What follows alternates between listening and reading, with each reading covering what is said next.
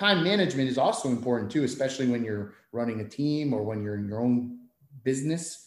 Because think about all the things that you could do on a daily basis. And if you're not doing the ones that matter the most, meaning are you doing the things that make you the most revenue? Are you doing the things that improve your company the most? If you don't sit down and think about that every day, then you're obviously not going to accomplish your goals. Hola, yo soy Daniel Rodríguez de la Vega, conferencista internacional, fundador de Creces, host de este podcast, y hoy está conmigo Nick Spike.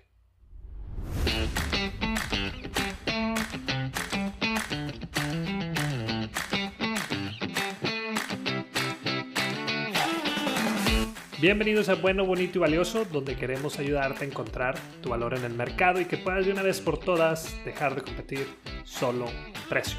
Hace unos días tuve la oportunidad de conversar con un apasionado de su familia, los deportes y las ventas. Nick se graduó en la Universidad de Penn State en el 2005. Al ser un gran apasionado de los deportes se dio cuenta que la mejor manera de trabajar en ese giro era por medio de las ventas. Ha trabajado para los equipos profesionales como los New York Jets, New Jersey Devils y los Brooklyn Nets de la NBA. Tiempo después forma parte de Thusio, una startup que combina los negocios y los eventos deportivos exclusivos. El día de hoy tiene a su cargo la fuerza de ventas de Confirm 360, donde proveen a sus clientes las exclusivas y mejores experiencias de entretenimiento a nivel mundial. Espero que disfrutes el episodio tanto como yo con Nick, ya que hablamos principalmente sobre cómo administrar tu tiempo para ser más productivo durante tu día y también sobre la confianza y la seguridad al momento de vender. De una vez te aviso, toma nota, porque nos comparte información muy valiosa para ti, tu negocio y tu vida personal. Comenzamos.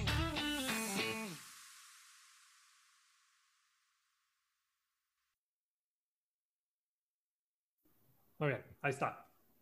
Hey Nick, how are you? Good, Daniel. How are you doing? I'm doing great. Yeah, I'm really happy to be talking to you. Although we're not at a Lakers game, it's much better when we go watch a Lakers game. Oh, I miss those days. Last year we went at the Lakers game, right? I know. Like right around now, we were at the Lakers game right before the playoffs started. Uh, right before the pandemic thing. The pandemic. Tonight actually is a big moment in LA because the Clippers game, game six, is tonight here in LA.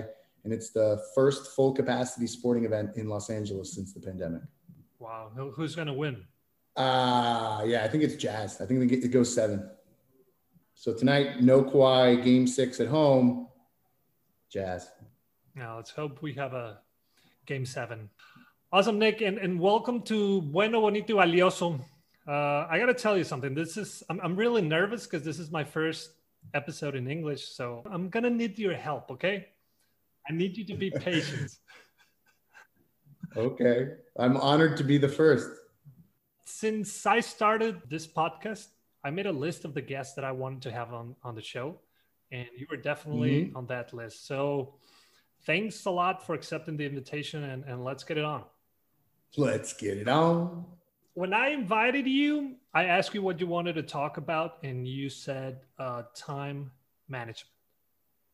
Right. Mm-hmm. And and I also suggested you the topic of confidence in, in, in sales related to sales because I saw you in action once and it was so awesome how you use confidence when you're closing a sale. So we're, we're going to talk about that later, but let's first start with one simple question.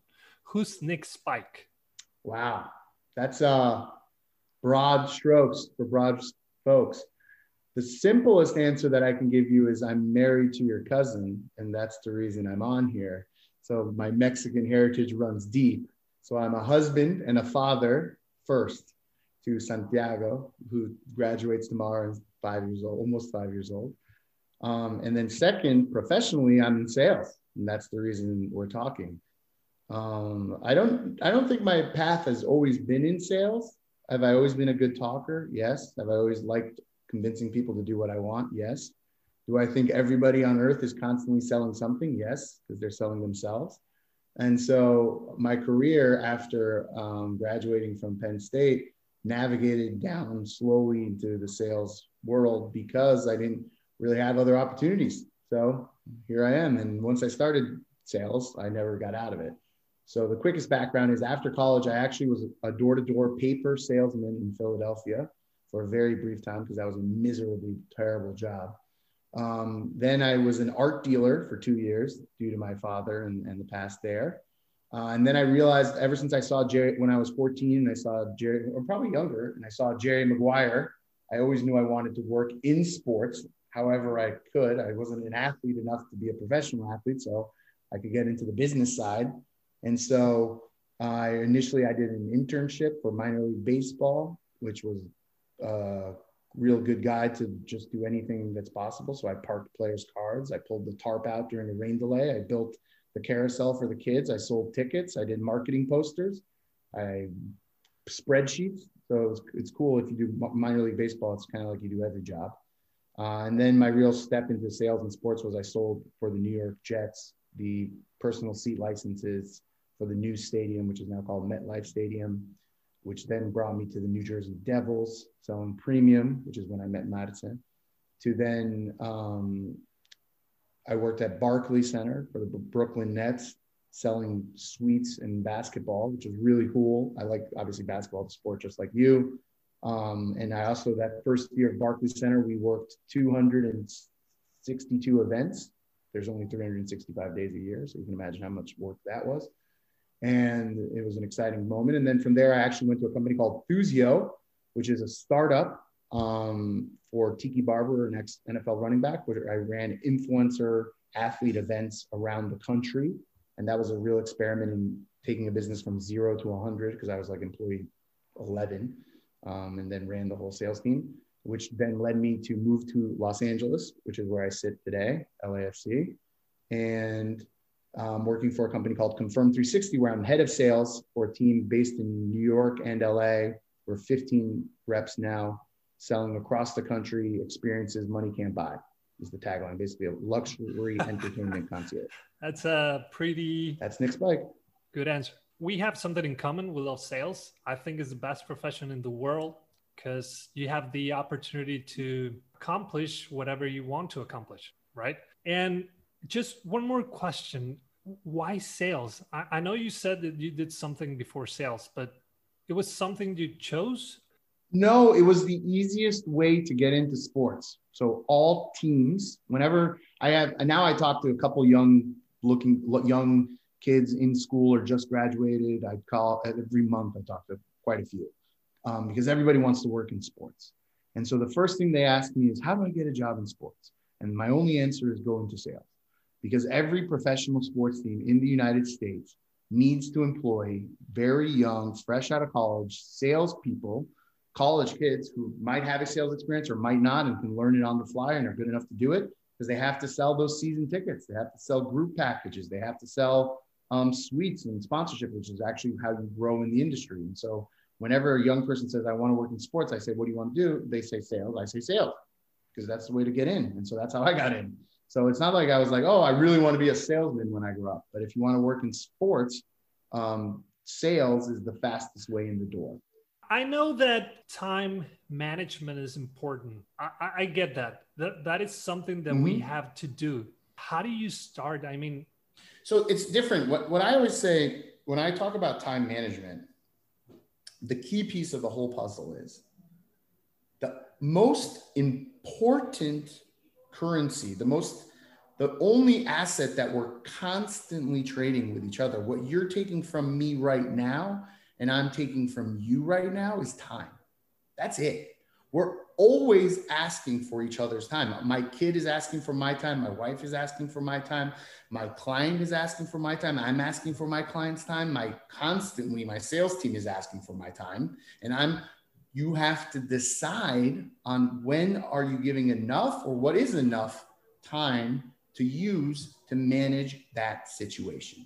Whether you're constantly worried about getting in front of the right person, the right client to sell, then you have to be very judicious in asking him to utilize his time and that he sees it valuable because the first thing he's going to judge you on if you use him for a call a coffee or a meeting whatever you want to do is he has to find you interesting enough and the proposition that you're selling him interesting enough to say that this time this use of my time was useful this was great I'm glad I gave you 15 minutes for a phone call. I'm glad I sat here and talked to you for an hour. I got something out of this. That's the immediate exchange before you consider any monetary gain or not.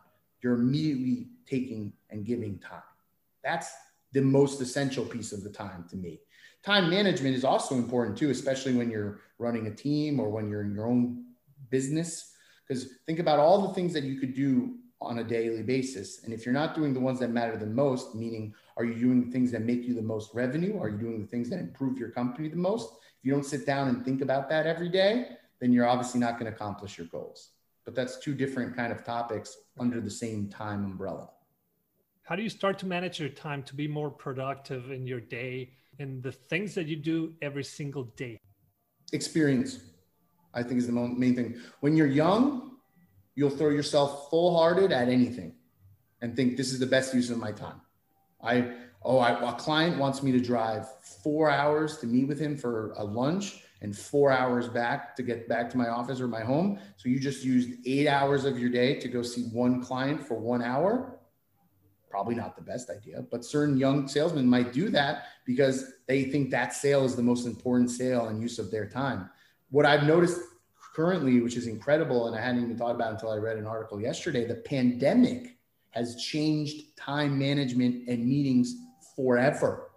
There used to be salespeople, especially in the US, where business travel is such a big thing. I used to travel a lot for business too. You would go fly and meet a client in Texas. That would take up a whole day, a whole night. Then the next day, maybe you have to meet somebody somewhere else. You have to fly, get off, drive, obviously you try to use your phone, your laptop, mobile, whatever. But then you're doing one meeting and then you're getting back in the car, you're going back to the hotel, you're sleeping again, you're getting back to, you know what I mean? Whereas now, thanks to the pandemic, thanks to we're talking on Zoom right now, I could meet four clients in Kansas, Texas, New Jersey, and New York from 9 a.m. till noon.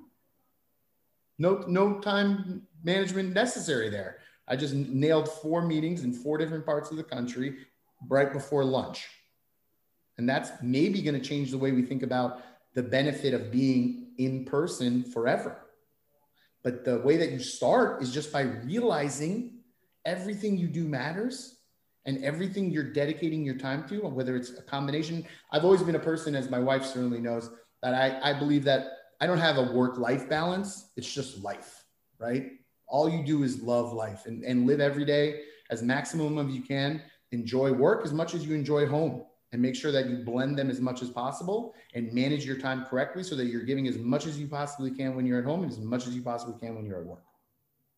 Yeah, what you're saying makes sense because I I've seen you in I don't know social media. How do you spend time with family? How you spend time at work? It might be that you're at an NBA game or an MLS game, and I just say like, how, how does he do that? How how can you do so many things in one day? And I think it's a skill that can be improved. Yes, for sure. I'm constantly trying to improve myself. I think I'm trying to improve a lot of the times to be more in the moment, right? One of the hardest skills to improve on is when I'm home eating dinner and enjoying my family, do I check my phone? Because I'm nonstop 24 7 getting text questions. I'm not a, my wife says once asked me, Are you a doctor? And I'm like, No, no one's going to die. But if I don't make the sale, then I'll be disappointed. And people in my business expect to be answered all day, every day. And if you don't get them right at the right moment, another thing related to time and sales, if they if they are in the moment to buy something, especially the product that I've always sold, which is not a necessity, but a need, a want, and they feel like they want to go to that game now and they're ready to buy that game now, you have to sell them that game now because the moment passes. And just like anybody, if you've ever shopped online, if you've ever shopped in a store and you walk by the product, you walk by a pair of cool basketball shoes online and you're like, wow, I love those. Those are cool. You might even put them all the way in your cart. But if you don't buy them in that moment, you're probably never going to buy them because you'll feel the regret of the spending of the money. And that's the exact thing that I'm battling every day. So, how do I make sure I manage my time that I'm always in the moment. Like I try to combine work and life a lot, right? Go to an MLS game, which is super fun. I get to bring my family, but I'm also there to talk to the client, meet with the client, make new contacts, network.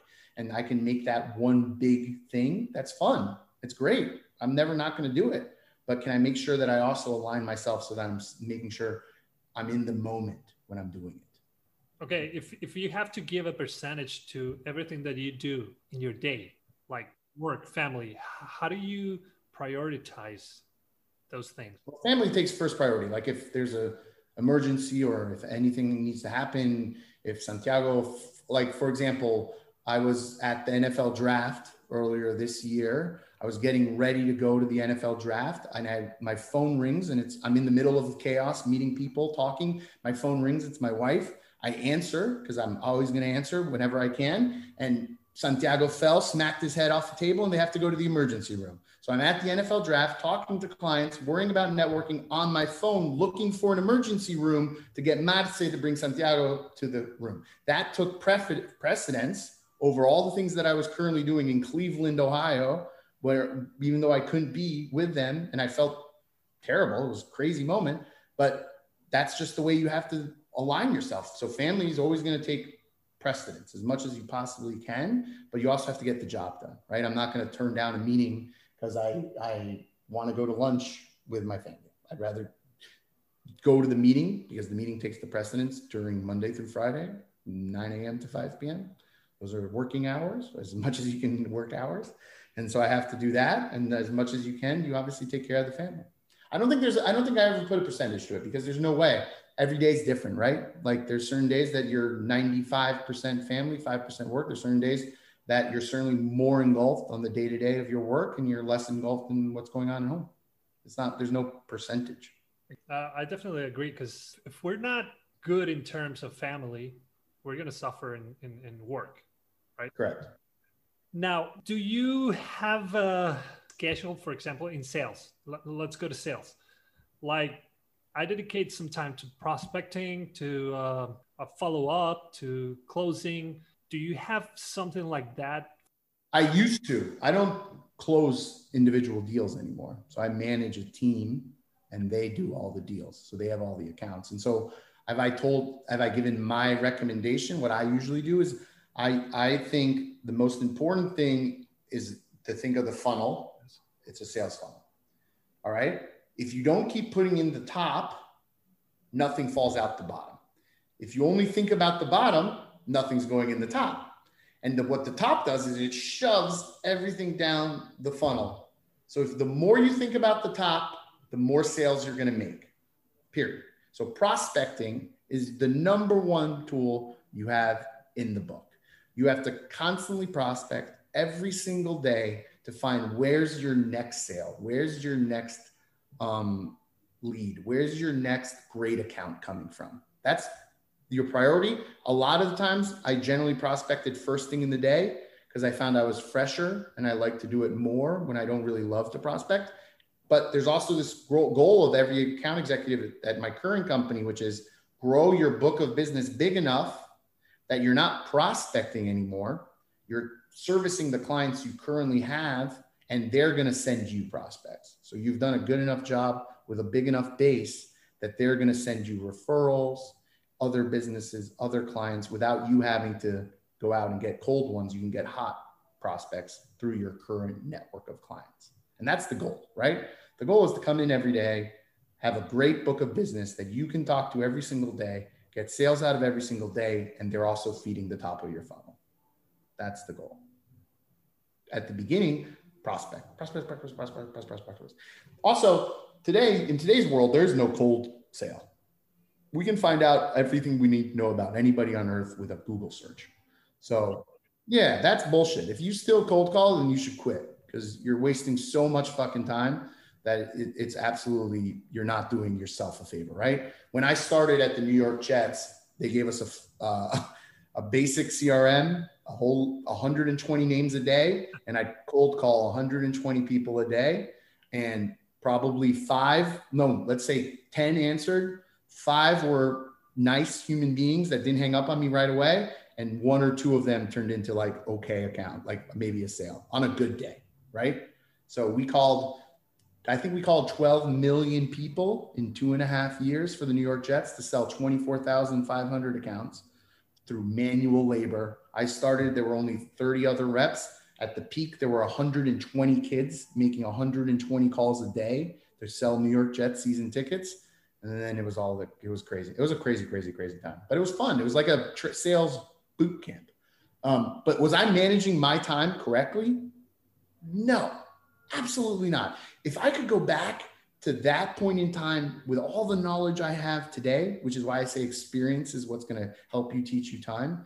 If I could go back to where I was at the Jets, I could make so many more sales just by using the tools that are available to every salesperson today, by doing research, by doing more looking into, let's just find some Jets fans that I can sell instead of just calling random human beings in the New York tri state area.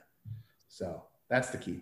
Definitely. There's a lot of information out there that we can use to to our advantage. First of all you should always if you can get a phone number great. You should try to call it but before you make the call you need to find a, a connection.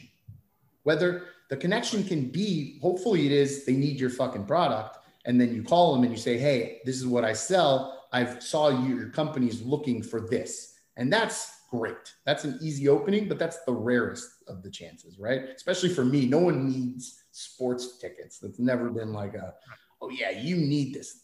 The answer is never yes to that. But you can find a, a human connection, whether that is you know somebody in common, you grew up in the same place, you have a same interest, you have a, you're trying to just bridge the gap between cold call and connection, which is making sure that the other person on the line feels like they know you and so, whether you're calling, emailing, and what we've actually discovered is the best sales tactic in today's world is text.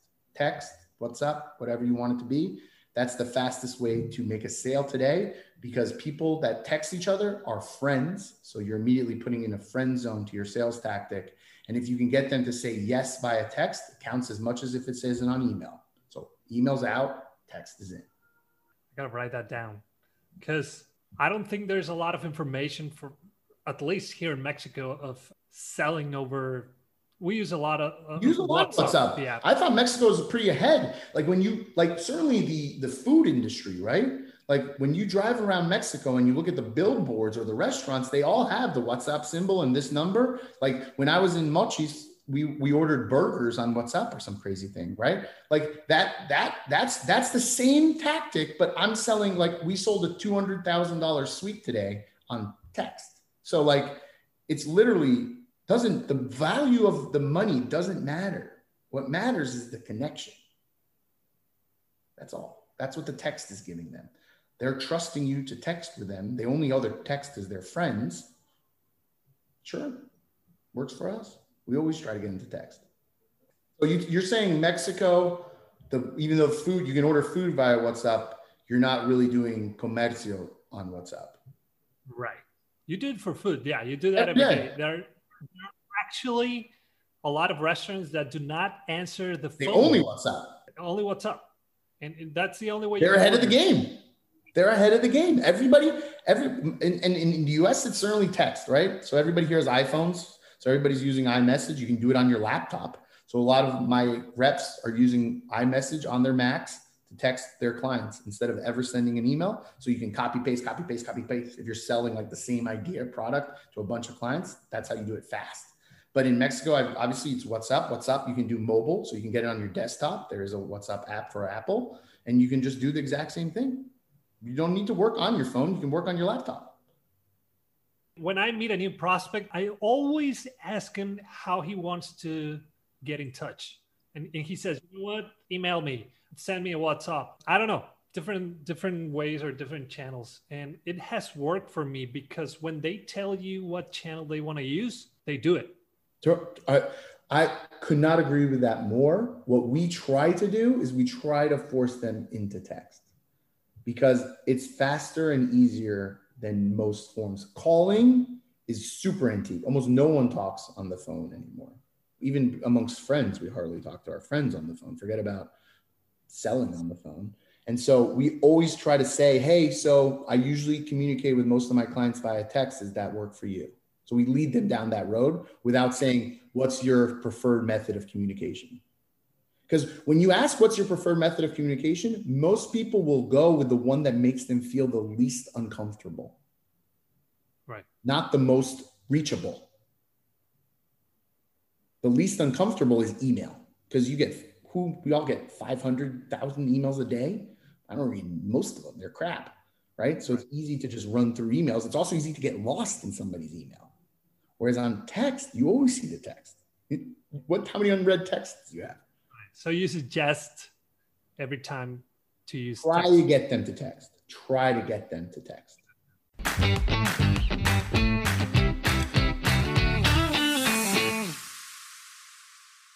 Por cierto, si te cuesta mucho cobrar bien por tu trabajo, si constantemente te dicen por qué tan caro y no tienes una respuesta clara, o si quieres desarrollar un gran diferencial que te permita a ti cobrar más por lo que haces, no te puedes perder el taller virtual y en vivo de bueno, bonito y valioso. Y por ser fiel seguidor de nuestro podcast, te invito a que compres tu lugar por medio de la preventa privada. Lo único que tienes que hacer es dar clic en el link de la descripción del episodio, dejarnos tu mail y listo. Ahí vas a recibir la información para que puedas comprar tu lugar al precio más accesible en la historia de Creces. La preventa solo dura unos días y después tendrás que adquirirlo al precio regular. Entonces aprovecha y comienza a encontrar tu valor en el mercado. It's a great topic, and I think we covered the uh, questions, uh, the things that I wanted to talk about time management. And now let's go to the part two. Okay, where I want to talk about confidence in sales because I think is one of the most important skills in sales. And I remember being at your house probably two or three years ago. I was right in front of you and you were in a sales call. That was that was just one of the greatest examples of uh, how confidence can help you close more sales. When you hanged up, I said, that's how you close a sale. And you looked at me and you said, easy. and I, I, think there's a big difference between being cocky, cocky, and being confident. And being confident. So, can, can you tell us the difference? No. Um,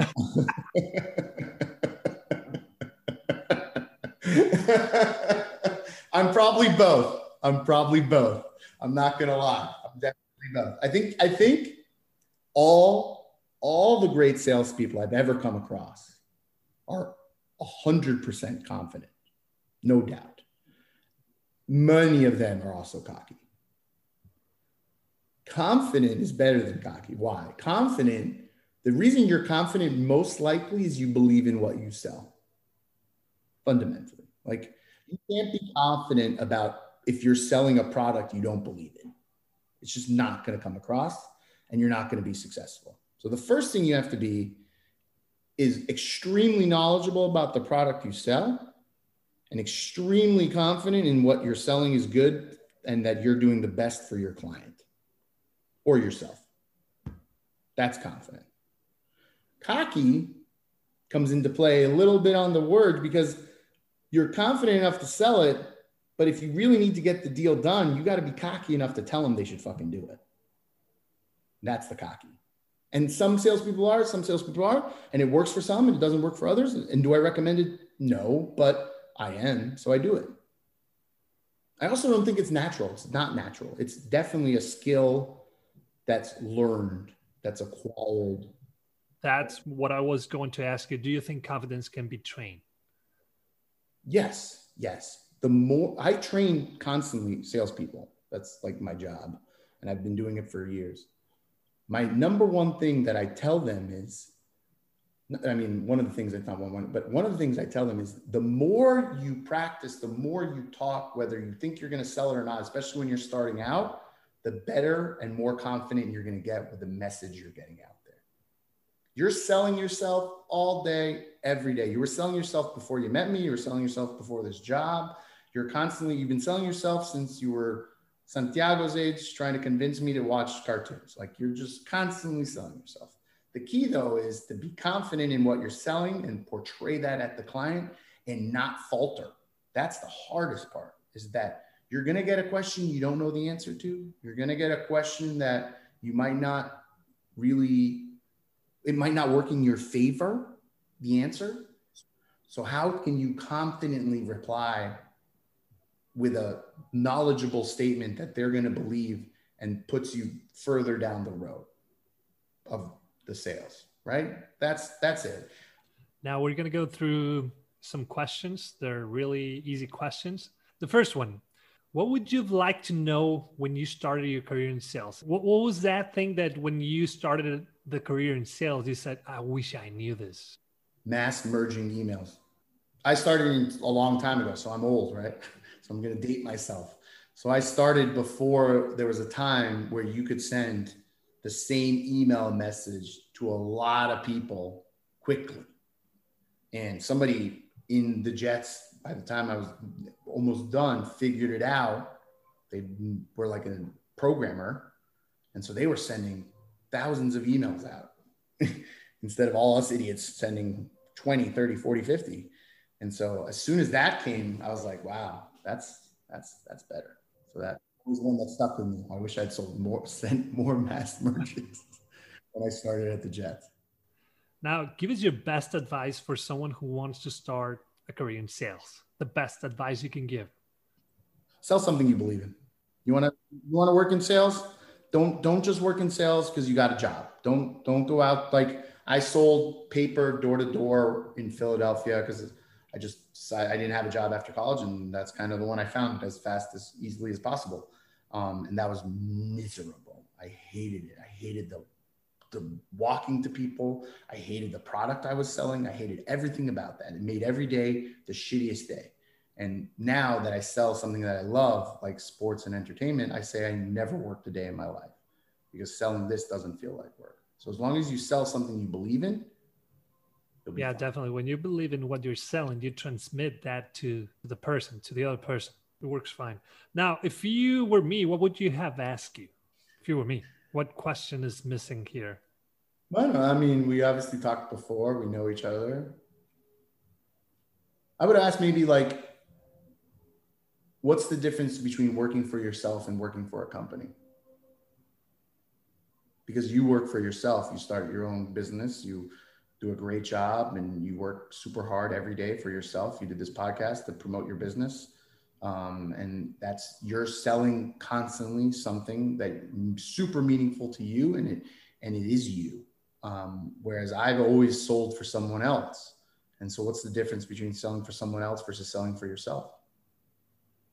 Okay, but I think that when you're in sales, you can do it your way, you know? A career in sales is is something that you can make it your own? Of course. Everyone has different ways of selling, and you have different products, and there's different ideas.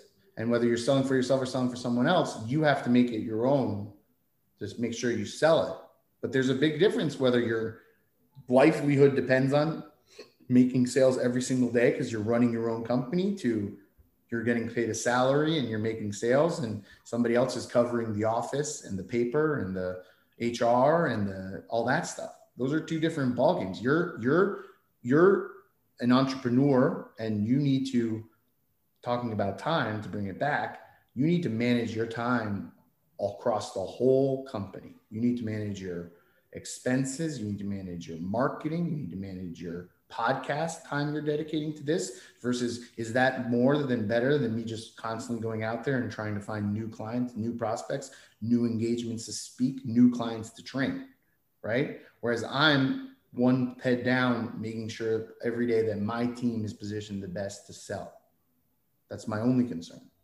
Everything else that comes across my desk is below my professional job of making sure we're making sales. My one goal is generate revenue and profit.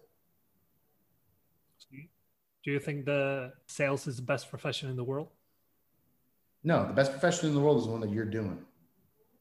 Whatever you're doing, as long as you love it. Okay, Nick, how can people contact you?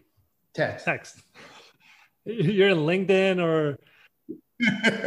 no, uh, my LinkedIn, obviously Nicholas Spike on LinkedIn. Feel free to connect. I'm happy to talk to anybody and everybody and all my info is on there. You can also follow me on Twitter, but I don't do much. Nicholas Spike. So you're not on social media that much? No, I'm on I'm on Twitter. Twitter is my fans down favorite social media because of the news. I think Twitter delivers the fastest news source in the world today. And it's across obviously in sports, but even world.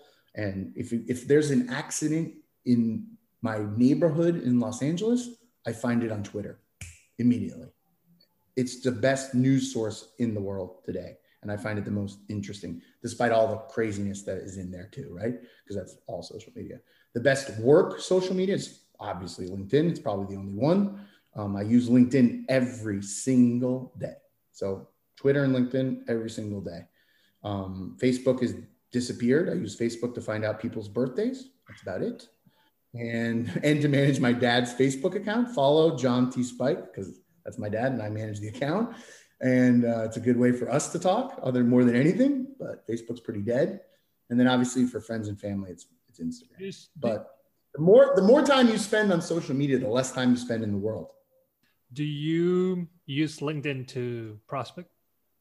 Yes, my whole team uses LinkedIn Sales Navigator as their primary prospecting tool because if you think about what LinkedIn does, it eliminates the cold call because the just the ability to reach out and put a face behind a name that's already a point of contact. Now you know I'm real. This is what I do. This is how I exist. The key to LinkedIn prospecting is to not be salesy on the initial approach. You have to just be about some people are too lame, like all financial advisors, all they do is reach out to you on LinkedIn and say, Hey, Nicholas, I see we've connected to many similar people, and I'd just love to find out more about what you do. Great, man. You and 9,000 other people have sent me that message. So that's a bullshit right. message. The key is to say, This is what you, this is what I do. Don't don't don't blame me for wanting to connect with you. Tell me this is what I do. Are you interested? And then take it from there. But don't sell them immediately, right? You're trying to, and then as we talked about before, our, what I teach them is you go LinkedIn, and the faster you can get off LinkedIn, the better you're gonna have a client. So you connect on LinkedIn, maybe exchange a couple of messages, and then figure out how to get them to email, and even better, figure out how to get them on text. And that's when you know you've gotten a prospect from LinkedIn. Like we don't put all the people we request in LinkedIn in our, our CRM. We only put the ones we talk to off LinkedIn. Yeah, definitely. It's a great tool. Do you have the, you guys have the premium version? Yes. Is, is there a lot of difference between the free one and the ability to reach more people? Forget all the bells and whistles and in mails and whatever other stupid tools. LinkedIn Premium, by paying LinkedIn, they open more people for you to see right? That's that's what linkedin is doing. You're just paying to see more people that are farther outside your circle. Okay. First second third linkedin just pay them and they'll let you see more people. That's the key to the game. Okay Nick, well, thanks a lot for your time, your knowledge, and I'm, I'm pretty sure we're going to ha have a second part. So thanks a lot. We'll see you pretty soon. Grande, Dani. Nos vemos pronto. Un abrazo. I'm Nick Spike, and you're listening to Bueno, Bonito y Valioso.